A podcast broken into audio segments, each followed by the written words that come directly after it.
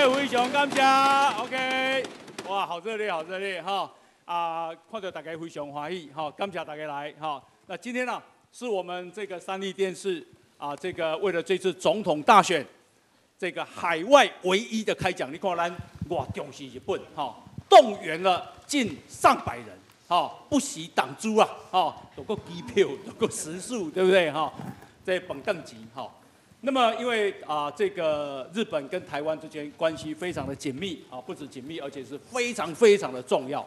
我们知道，日本其实啊啊对台湾也非常的重视啊。那么今天呢，我们这个开讲啊，邀请到非常多的贵宾啊。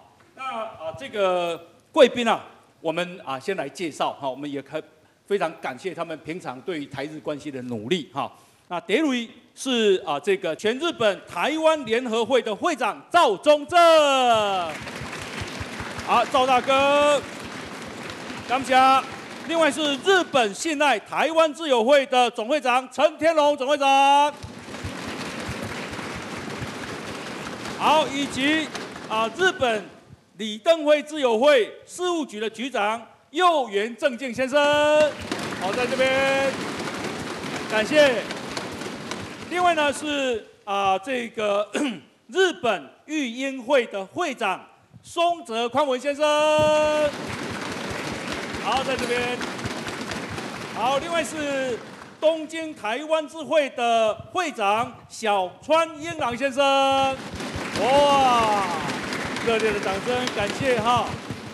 好，那么另外呢？啊，我们今天呢，啊，也来自台湾很多的这个政界的朋友啊，他们为台日关系而努力。我看他们不断的拜会，然后这个不断的促进台日的交流，哈。好，还有啊，有一位啊是台湾的网红，非常受欢迎，但是他被馆长骂的很厉害，花了龙讲干哈，他是郑家纯。好，他也嫁了日本的医生啊。那我们今天呢，也邀请到一时之选的来宾啊，他们都从啊这个。啊，台湾来的哈。那第一位，我们今天邀请到的这个来宾呢是郭国文国员。郭委员是知日派啊，万黑加厚哈，以及啊政治系的教授这个啊范世平范老师。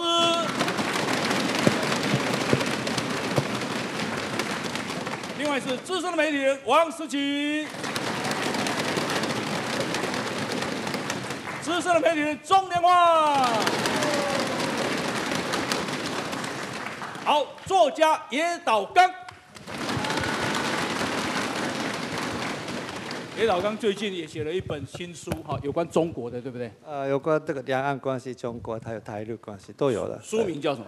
就是那个中，哎，书名是我们的日本书名是《新中国论》。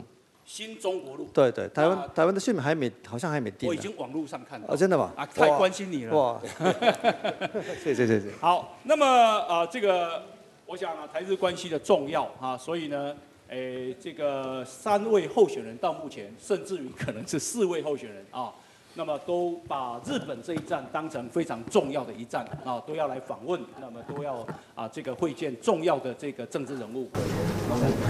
一一握手，侯友谊访日到中院第一会馆跟日华肯议员茶会，现场十多名两院议员出席，侨胞大约百名。多次预测台湾选情的日本政治学者小笠原新信也到场。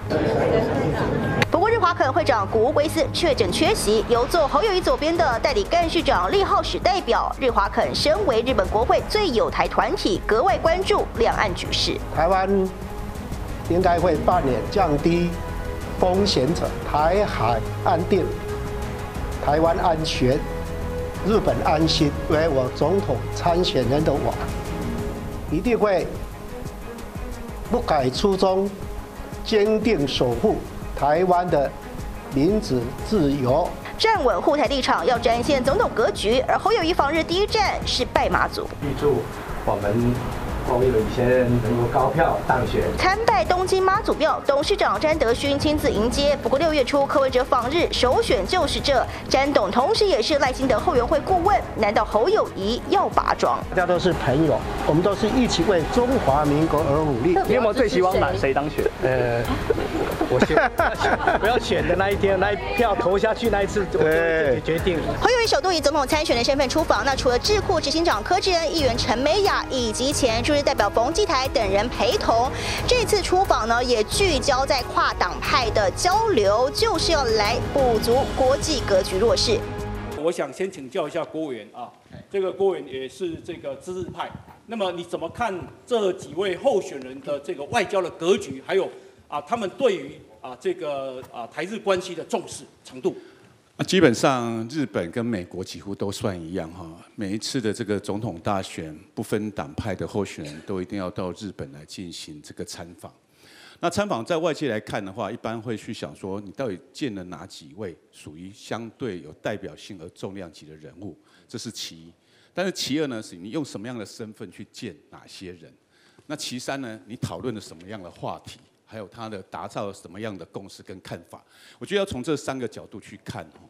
那像过往前侯友谊其实跑了一个新加坡哈，其实老实讲那次的表现哦，可以说是滴滴答答的哈。那也传说中他有见到谁谁谁。好，其实老实说也没有被证明。哦，那再加上这个最近侯友谊他又要跑来这一个啊日本来补修学分。就我所理解，他在啊自民党部分有预计会见到一个相对有代表性的人物。但是呢，日本的这一个政坛当中有不不同的党派。你如果召集到一个总统的候选人，你应该从不同的党派，甚至同样主要的执政党的不同的派系，都应该有做一定程度的接触。那做一定程度的接触的时候，就牵扯到第三个问题，就是说你到底要跟他们谈什么？其实，在目前为止的话，我从来没有听过侯宇讨论过所谓的 CPTPP 的问题，而且我也没有讨听过说他希望跟日本之间有任何的合作，譬如讲经济安保政、经济安保的部分，经济安保的部分有牵扯到不只是 CPTPP，还有 FTA，还有牵扯到半导体的部分的一个合作，哦，这个都有相关。当然，最受争议性的包，我认为是在于这一柯文哲的部分了哈。柯文哲基本上是一个很没有外交礼仪的人啊。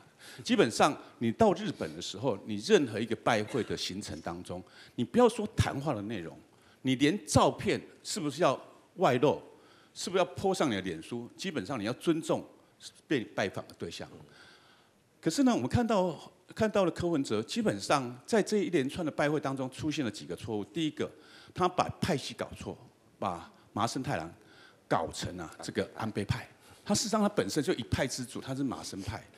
二来呢，麻生太郎跟他讨论的内容，就说他什么时候去台湾，他还给他披露出来，那我去了啦。嘿，一般行程应该是很低调的哈。然后再再来，他还把这一个四根红尘。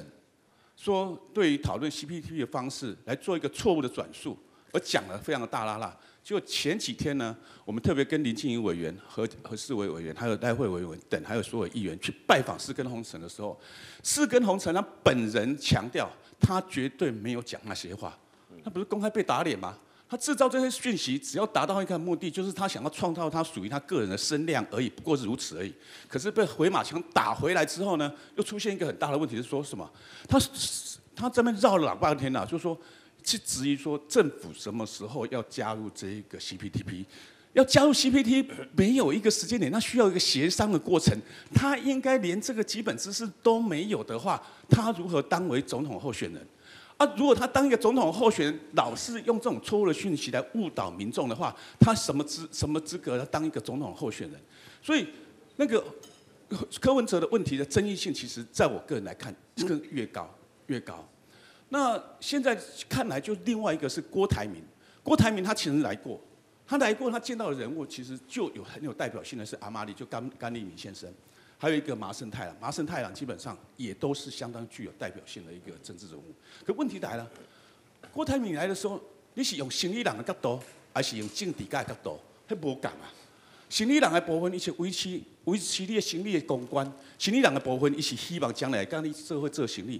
可是你今天如果政治家的话，他会有不同一个对待的方式。那就剩下有一位哈，老实讲，我不晓得。我们这台桥有没有希望他来？就赖清德了。哎，赖清德其实我有听一个咱代表朋友就希望讲也当来无？啊，现实面吼，会当来未当来吼？我相信伊内心的世界是就想要来啦嘿。但是会当来未当来，嘛不是讲咱会当做决定啊吼。即有当时啊，咱每当到拜访，你嘛爱看人有方便无吼。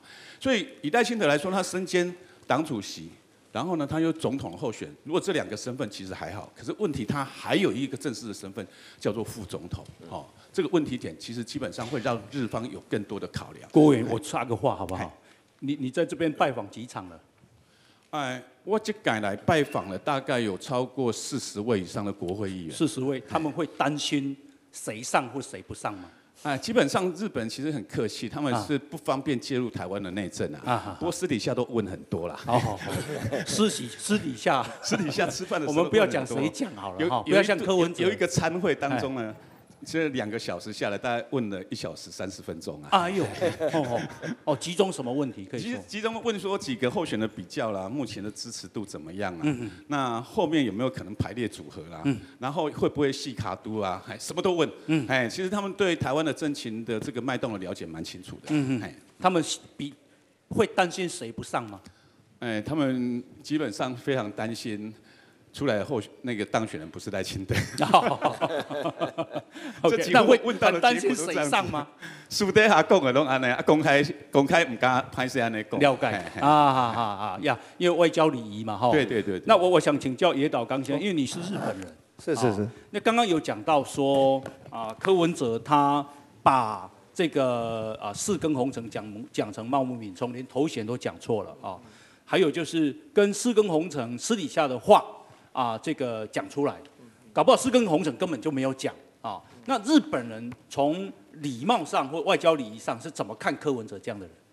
嗯，其实这个部分我没有直接的问过，所以是不知道有一点不方便，到底是他到底这两个两位之间的对话有什么样的内容？不过呢，我目前在可以可以跟各位分享一下日本人目前对台湾选举的看法。嗯现在其实我从二十年前到现在一直都关注台湾选举。对。那大概说白一点，每一次选举，选举半年前已经看得出来结果了。大概二零零八年选举之后，民进党或是国民党，我们大概预测到谁会赢。不过现在这一次选举是，好像我们现在不能说到底谁会一定会赢的。那么这个情况是对日本来人来说是非常的意外，而且很好奇，所以我相信这次台湾的选举是从我们从未看过的一个很大的一个关，呃，就是被关注到很大程度的一个选举，因为我们有几个比较想要日本人想要了解的事情。那民民进党执政八年，好像是对我们日本来说也是那个政绩还不错的。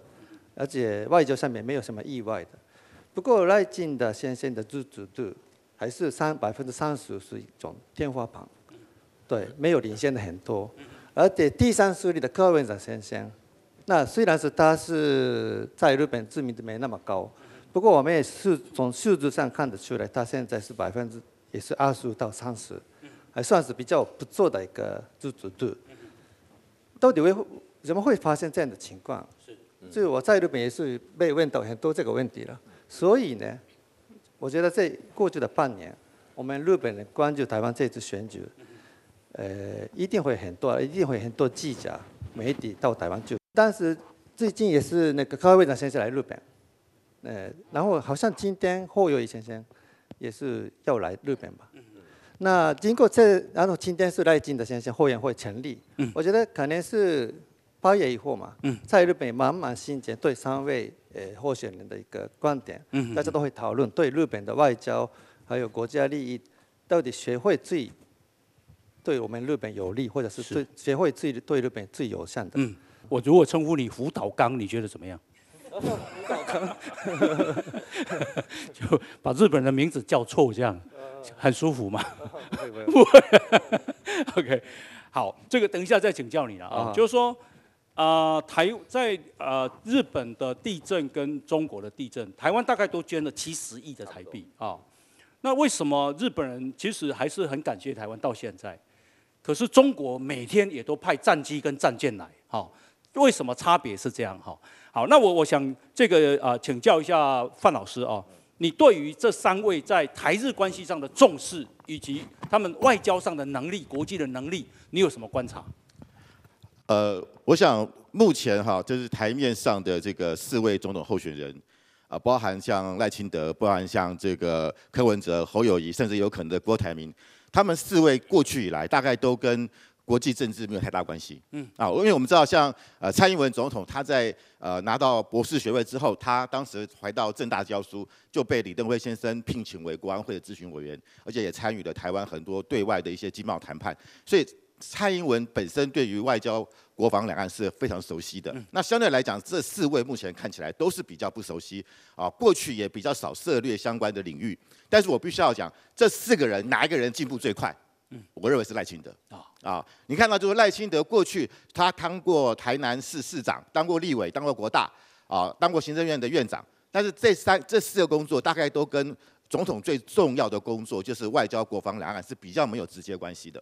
但是呢？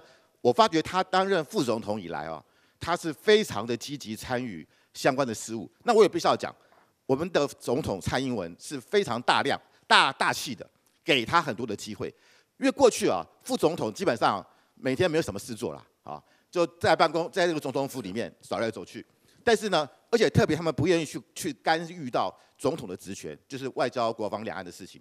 那因为会比觉得你好像好像有僭越的感觉啊，甚至你可能有可能会侵犯到总统的权利。但是我看到就是说，自从啊蔡英文呃担任呃跟蔡赖清德这个他们一起搭档啊当选总统之后呢，蔡蔡总统是给很多的机会让赖副总统，第一个就是让他出访啊，包含很多我们的这个总统的友邦啊的总统就职典礼，都是由赖赖清德代表。参加，记得上一次他参加赖清德参加我们一个友邦的总统就职典礼，还跟美国的副总统贺锦丽一起相遇同台啊。那这么好的机会，为什么蔡英文自己不去享受这样的一个荣耀，而把他给了赖清德？就是培养他在国际交涉的能力，特别是跟各国的政要能够互动啊。我们看到他在很多的场合，不管是在国际的场合，他可以完全用英文全英文的演讲，而且不看稿子的哦。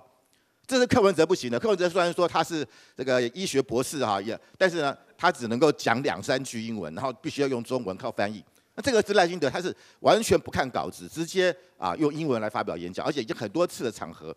那另外，他针对外交、国防、两岸的事务，他在台湾内部或在国外接受访问的时候，他也是。啊，全程不用看稿子就可以，让这个直接就可以做说明，这个也是啊郭文郭台铭或其他的这个政治人物所没有办法的啊。那再来大家去看到一件事，就是说去年啊七月的时候，不幸这个安倍晋三啊先生他的这个不幸遇刺啊，他举行了一个家祭啊，一个这个类似告别式，那特别啊邀请啊我们这个。赖清德副总统前来，这可以算是台日从一九七二年断交以来的啊首次的一个案例，也是个有这也是感谢日本政府破例，让我们的副总统可以直接到日本来，这也是台日关系这几年来不断增强的一个铁证啊。那我们看到这两天，呃前一阵子安倍昭惠女士来到台湾访问，赖清德副总统是多次的跟她同台，跟她接待。但是我看到一个奇怪是，为什么安倍昭惠女士来台湾没有跟其他的三位的台湾可能选总统的政治人物互动，甚至没有跟国民党的政治人物互动，表示安倍昭惠女士她觉得跟民进党在一起比较快乐、比较舒服啊，跟国民党在一起可能要吃饭都吃不太下哈。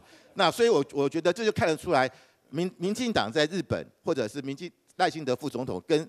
日本政界高层的互动是非常的密切啊。那我们可以看到，就是说，在最近这个赖清德在这个呃七月五号，他在《华尔街日报》他特别提出了四大支柱啊。第一个就是说，台湾要强化我们自己的国防啊。第二个，他强调我们经贸的安全。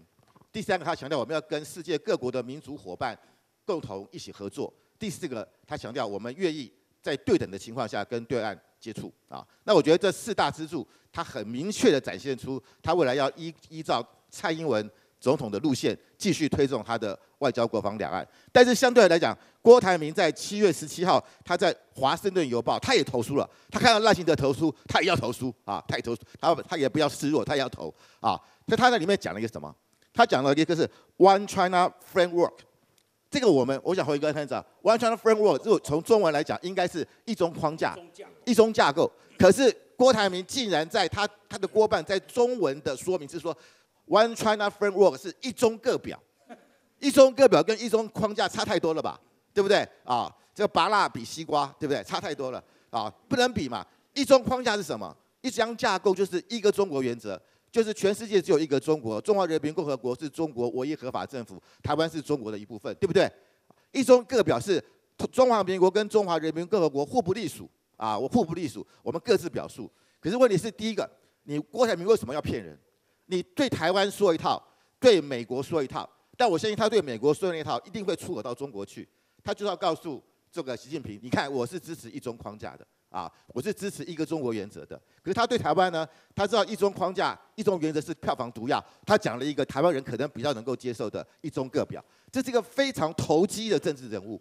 你看得出来郭台铭的两面性啊，是不值得信赖的。连这种地方他都要作假，他是所以我觉得郭台铭这样的欺骗台湾人民，是把台湾人当笨蛋当吗？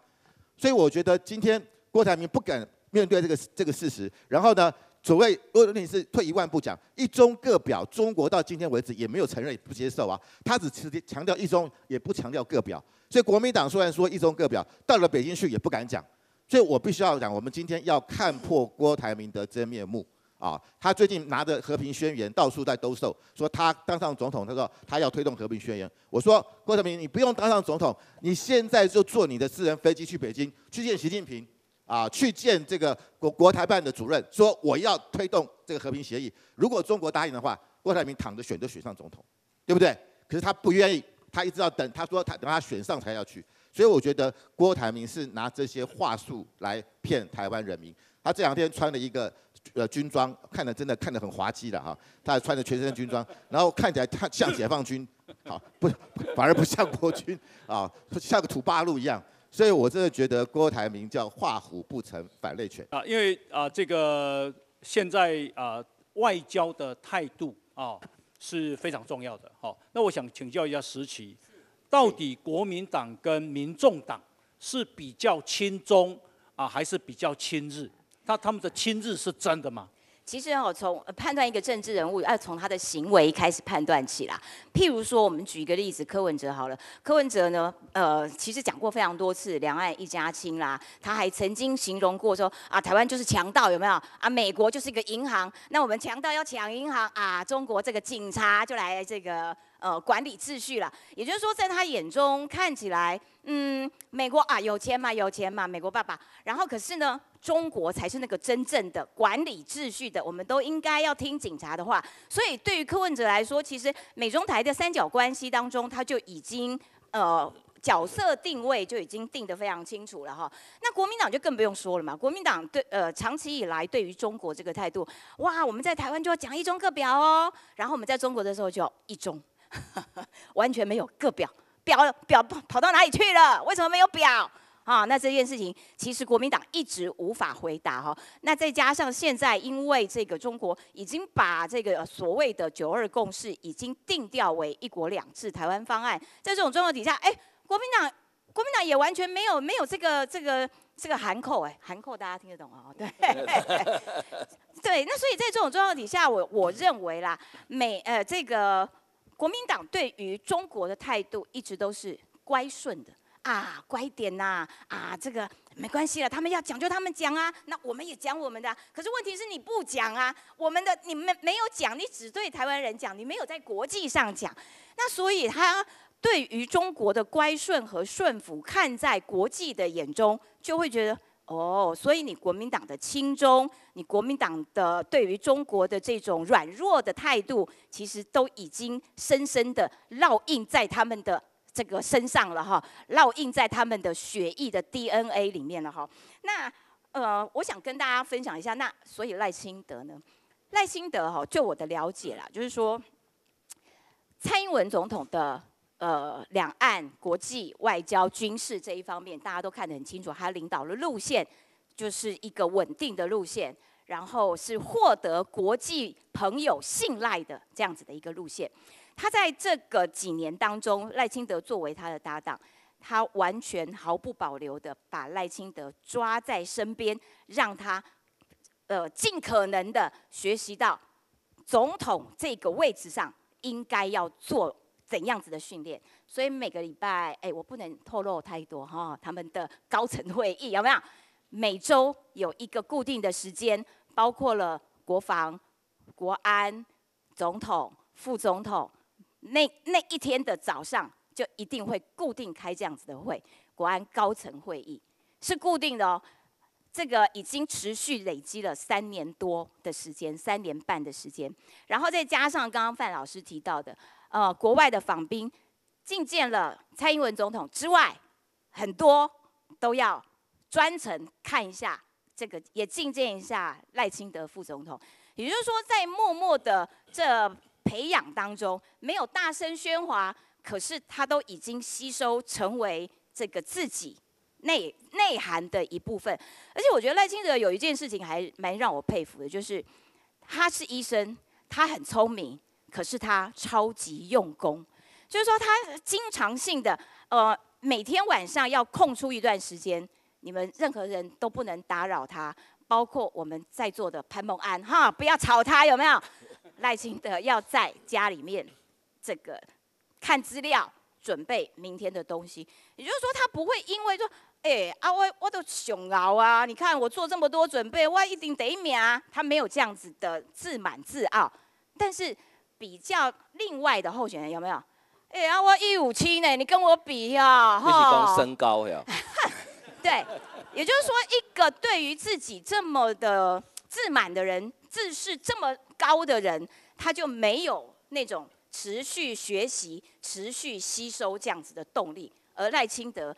他在自己原本就已经站得比别人更前面的位置上面，仍然持续的不断的在吸收、在累积、在学习。我觉得这这一点是让我还蛮佩服赖清德的部分。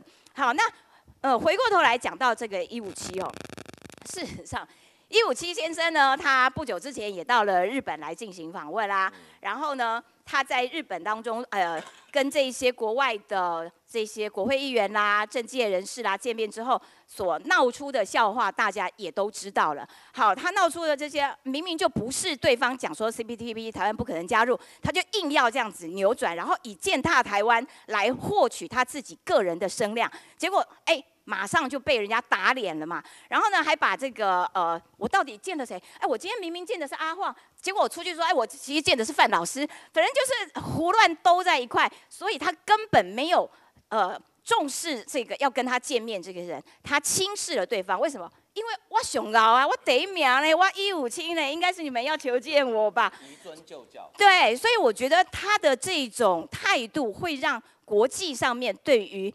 哦，天哪！你们有这样子的一个领导人，我们要如何信赖他？我们要如何跟台湾的继续稳定的，而且是互相保有信赖以及相互尊重的交往下去呢？因为我不知道，万一万一啦，万一一五七选上了总统，变成台湾的领导人之后，变成台湾总统之后，哎，那其他国家要跟台湾进行这些。这些互动的时候，就啊，糟糕，不知道他会不会偷讲我们两个的秘密呢？哈啊，他到底知不知道我们？吃饭哦。对啊，不能绝不能私下见呢。然后，然后也不知道说，哎，那那确认一下，你知不知道你今天要见的是我啊？你你有确认吗？那所以在这种状况底下，我认为啦，呃，这个一五七先生哦，他其实很难。让国际上面能够信赖他。やはりあの政府間のレベルでできるだけこの情報交換ができるホットラインを作るべきだと思うんですね。で今はそれができてませんので、それをする環境を作っていかなければならない。そのためには特に、直接この政府間で今、作るというのが難しければ例えばシンクタンク同士で国防安全研究員と日本の防衛研究所であったりそういう連携をねまずホットラインというレベルの行くまででも作っていければどうかと私は思います。あのもうこれはあのやはりもう1本2本も今の段階では基本的にはゼロですからほぼ。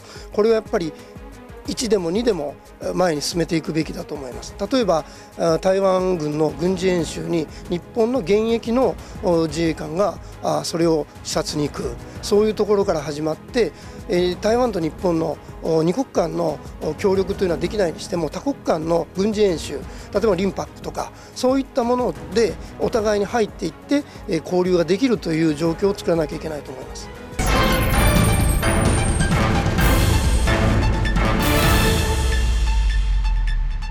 你知道我有一个朋友，因为最近好多台湾人都到日本来玩，我有一个朋友，他就 PO 了说，哎，他最近他这两天还在日本，他就在日本，哎，晚上回到饭店去休息，泡完温泉啊，休息的时候，打开电视，你知道日本的政论节目在讨论台湾，然后呢，其中讲到了柯文哲现象。台湾的柯文哲现象，然后呢，在座的几个这些教授啦、学者、专家们呐，就在讲说，哦，柯文哲哦，你看他民调哦，哦哟，现在已经到第二名了，怎样怎样讲，然后很多年轻人会讨论他，然后呢，呃，但是人生最重要的这个就是但是啦，但是哎，他好像。前一阵子在我们这个日本访问的时候，也出言这个惹怒了一些日本政界的人，说：“哎，怎么这个样子啊？怎么会把私底下讲出呃讲的话，然后你公开拿出来讲？言谈之中对柯文哲充满了不信赖。然后这些在做政论节目的这些专家学者们，他们表达出了忧心的态的忧心的表情。然后我朋友呢，他看到这一段节目。他就赶快 PO 上脸书，告诉大家说，日本跟台湾的关系有多密切，密切到政论节目是专章讨论台湾的总统大选，而且他们也在对台湾的要选总统的人相当清楚，知道谁比较稳定，谁比较可以信赖，谁比较可以持续交往。不会让人呃这个呃有意外发生，他们也知道跟谁交往啊，绝对不能私底下秘密吃饭，因为秘密都会被曝光。然后也千万不要多说话，因为你说的话会被扭曲。然后你也要确认说啊，你一定要跟对方讲说我是某某某，我是王时琪，我不是中年晃，以免对方搞错人。那所以在这种状况底下，我认为啊，柯文哲的确他在台湾很有声量，但是他创造声量的方式却是使台湾。蒙羞啦，让国际看不起啦，因为他不可信啦。所以二零二四这一场选举，其实对于台湾未来要怎么走下去，国际怎么看待台湾，国际未来要怎么跟台湾持续的稳定的可可以互相信赖的交往下去，这件事极为重要。更何况台海这个第一岛链、第二岛链的安全，全球都在关心。台湾在国际上面的能见度，从来没有像现在这么高。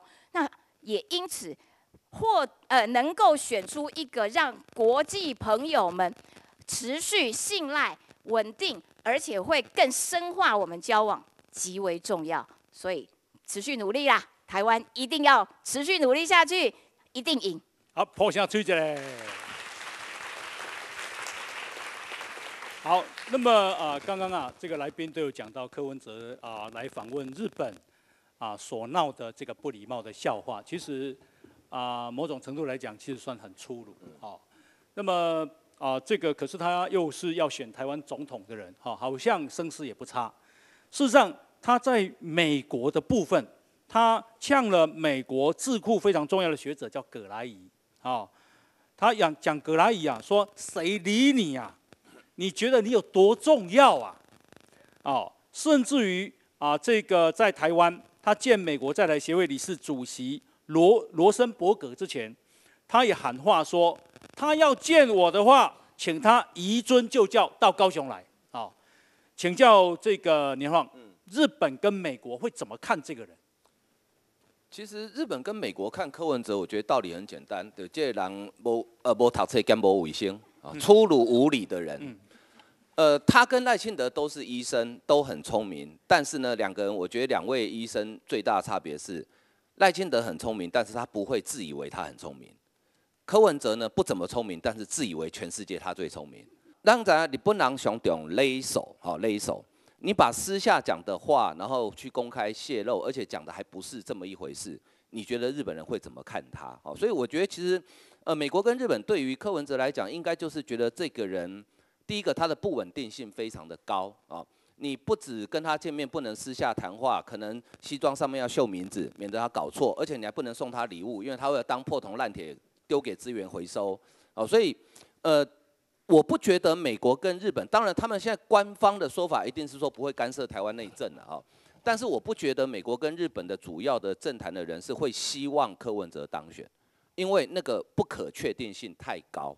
外交其实最讲究是稳定跟可确定性。那柯文哲他真的就是一个高度不可确定性的人，你不知道他今天会怎么样，你也不知道他明天会怎么样。这种人其实跟这样的人交手是很痛苦的事情。哈，那讲到台日之间的关系，其实我觉得，呃，台湾跟日本哦，呃，我觉得国民党在执政的时候，他历经不同的阶段，可能他的政治需求在官方上可能跟日本关系有亲有疏。比如说马英九时代。大家都听过一个故事嘛？前首相安倍，当他第一次首相卸任的时候，他到台湾去访问，当时是马英九当总统，当时的外交部喜西雷告黑中，安倍首相晚上出去没有车，喝完酒吃完饭要自己坐计程车回家回旅馆，这是非常失礼的事情。但是安倍首相，呃，这个度量非常大，还是对台湾很好啊。可是我觉得。今天不管哪一个党执政，他公开一转对我们刚刚讲，我要跟日本保持距离。为什么？因为台日之间的民间关系真的太好。台湾跟日本的历史大家都知道是，呃，这个一八九五年，其实更早的牡丹社事件，其实日本就开始对台湾开始重视。我这边有个数据哈，你知道，让台湾人对你咖喱蹦往后这样，今年不是世界各国解封了吗？哈，四到六月哈。世界各国到日本来观光的人数，哈，呃，第一名是南韩，第二多的是台湾，第三名是美国。但是这个不重要，我们来的人不多，但是我们很厉害，我们买爆日本。我们四到六月，台湾人在日本总共买了一千七百三十九亿日币，大概是三百八十四亿台币，是全世界最多的。哦，真的是买爆日本。好，就是我们套一句我们台湾喜欢用新台币让它下架。好，那所以呢？呃，而且呢，如果你跟疫情前二零一九年四到六月比较起来，你知道今年台湾人四到六月在台湾在日本的消费是比二零一九年增加百分之二十三，这个叫做报复性的消费，因为杀当博来啊就赶扣哎，来看掉大行都要想买加倍哦。我五月才来日本，我跟我阿伯两个人能卡配，想要登去必杀卡，啊，就反正看到什么都想买哦。所以我觉得台日之间那种民间长期的友情。那个已经超越政治。平常心讲，我觉得真的超越政治，就是我们对日本人非常友善，然后日本人对台湾人也很友善。昨天我们晚上十一点多到到日本，然后我跟石琪啊、范老师啊，对我们几个人啊，晚上十一点跑去吃一兰拉面，想说半夜不用排队，结果没想到台湾没排到队了，跑来日本排队，排完队之后还去唐吉诃德玩到凌晨两点。然后走在街上的时候，我就。心里感触很深，为什么台湾人那么喜欢来日本？因为其实跟在台湾的生活习惯真的差别不大，所以我我觉得台日之间的长期友好关系，它是慢慢的经过差不多这一百年来民间的累积，啊，到慢慢的到政府政治人物，因为民台湾跟日本都是民主国家，所以任何的政党跟政治人物，他绝对不敢忽视人民的意见，他不敢忽视民意。如果多数的台湾人认为说，哎。日本是我们很重要朋友，那多数的日本人也认为说台湾是我们很重要朋友。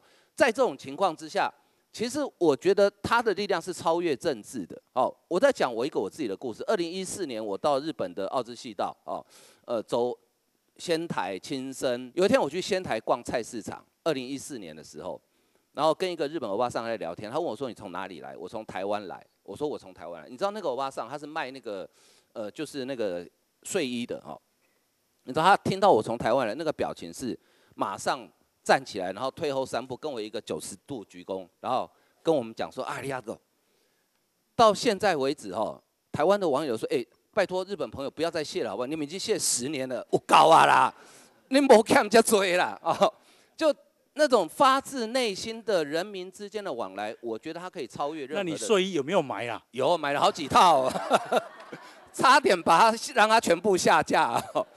所以我觉得那种是人民之间的感情，哈，不管是民间的各种交流、经济上的、文化上、生活上的，甚至流行的，哦，台湾很多人在追日剧，哈，然后日本也很多人喜欢台湾。我记得当时《流星花园》在日本也是超级红的，哦，所以我觉得那种感情，只要大家很努力的共同维系下去。我倒是觉得说，不管是谁执政，也许在正式的外交关系上可能会有亲疏，但是台湾跟日本之间那个感情连接非常近。你想想看，日本离台湾最近的领土只有一百一十公里，我们坐快艇不用一个小时就到了。那个那个地方叫与那国岛，我想在座很多日本朋友可能都没去过哈。哎，提醒一下，那是你们的领土哦。有空的时候去一下。我们现在正在推动说到台湾观光哈，然后从宜兰坐船到与那国岛，因为我们台湾人不能直接去与那国岛，因为那算出国啊。虽然很近，但是算出国。但日本朋友可以，因为你们算回国啊，所以也欢迎日本朋友当然到台湾的时候多一天的时间到与那国岛去看一看。你看如此紧密的关系，其实世界上很很难有国家取代。好，所以我我觉得我对于台日之间跟他的关系有信心。当然哈，对赖清德来讲。我觉得他现在，我我也私下建议过他们。我觉得你们现在选举的目标就是选票过半的，因为你不知道在演那几个政党哦，到最后会会怎么样，哦去勾串啊。所以呢，我觉得就是要拼选票过半。刚刚这个野岛刚先生讲到说，他现在民意三民调三十五度哈，其实你三十呃三十五趴的民调换算成选票大概是四十五趴，所以还要再拼六趴。再拼六趴，五十一趴，我管你什么蓝白和白蓝和谁跟谁配，反正我拿五十一趴我就稳赢。那当然，对于台日之间的关系来讲，赖清德当选一定是更加一层的保障。好啊，谢谢连晃啊。这个啊，三十五趴如何把它冲到再往上冲？等一下可以来请教国文兄啊。那么不是没有机会，那可是呢啊，刚刚讲这个私底下拜会的时候，日本政界的朋友其实蛮担心。啊，这个啊赖副总统没有上啊，因为这个影响实在太重大了，所以我们要让他当 king。然后呢，今天啊啊，我们邀请到的是 king maker 来替他讲话啊。他是谁呢？他就赖清德竞选总部的总干事，红色钢铁人潘孟安。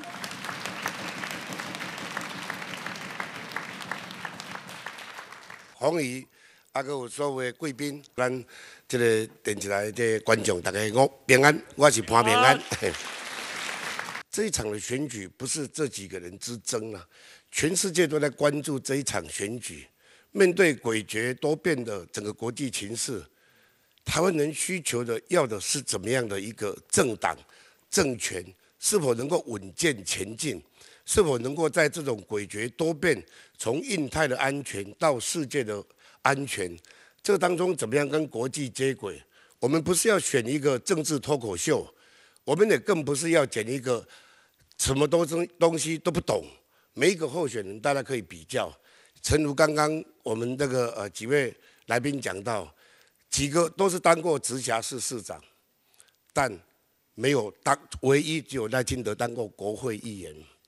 而且这个国会议员开启的台湾跟日本很重要的政治交流，就是在清德在零五年当民进党团干事长的时候，我们随行，我是当副干事长，我们一起来跟日本政界从青年局各政党的青年局到国会议员来谈论的整个日本跟台湾未来整个政经文化产业的交流的起点。所以当这个国会议员的历练过程。这十几年的国会议员知道了整个台湾内政、经济、外交、两岸国防，甚至在整个印度、印太地区的经济战略，这绝非是一个直辖市市长单一的市长能够去面对解决的。这第一个。第二个呢，赖清德也经过四年的牛棚训练，尤其在当副总统这期间，跟蔡总统带领的团队合作不懈。扮演的应有的角色以外，也在这个国安体系，甚至呢国防各种在牛棚的历练里面，总应该登场，而且延续呢，而且持续这样的一个政策呢，我相信绝对是一个很重要的稳健的团队，尤其在国际挑战不断的当中，所以在这几年里面，我们看到他从这个呃世界的参访。或是面对这个疫情当中，在蔡总统所带领的情况之下，我们可以看到台湾在疫情的当中到后疫情时代，在我们怎么样跟国际的接轨，这绝非是一个政治脱口秀者达到政治目的，但却不管台湾人民死活者能够去比拟的。所以我感觉这场的选举足重要。你看这几年，尤其在今年，国外的所有政界不管。所有的政界政府官员到台湾访问了，唯一的就关注台湾未来是否稳定前进。这不是要关心谁有喜感，谁会做事，那关心的是我们台湾未来在国际的角色上扮演的应怎么样的一个作为地球村一份子，我们怎么样尽我们在经济上、内政上、外交上各种能力。我相信这不是一朝一夕，不是一场政治脱口秀，是要长年累月的堆叠。那刚刚连放也提到，哎，一共日本、台湾四到六月到日本的消费高达一千七百三十九亿的。日币，我也跟所有台湾的好朋友，日本从三月到五月份到台湾来参旅游的后疫情之后，日本从三月份到五月份呢，到台湾来旅游的高达十九万七千多个人，这三个月而已哦。那过去马英九执政的时候，到二零一五年底，台湾对日本的贸易才一百五十几亿的美，五十三亿的美金。但去年底，民进党执政的政府到二零二二二年底，外销到日本的经贸的这个已经高达三百六十几亿美金，足足七倍的成长，代表了台日的关系，不管从文化上的、产业上的，或是有任何碰到重大问题，大家互相支援关怀，或是在经济上的、教育上的、文化上的每一项。在在的都是代表了台日这个友好的关系。你好，えー、しい三国人。特に日本と台湾の関係非常に今重要な局面において、 私自身のこの政治家のライフワークとしてしっかりと実現をしていきたいというふうに考えております。特に日本と台湾はやはりあのもちろん多くのですね利益やビジネスの関係でも結びついておりますけども。それだけではなくて自由民主主義基本的人権法の支配といった基本的な価値観を共有する隣国同士であり心でつながっている、まあ、真の友人私で言えば、まあ、真の親戚のようなものでありますのでこの関係をしっかりと大切にしていきたいというふうに考えております。台湾はこうした取り組みを進める日本にとって基本的な価値観を共有し緊密な経済関係と人的往来を有する極めて重要なパートナーでありますし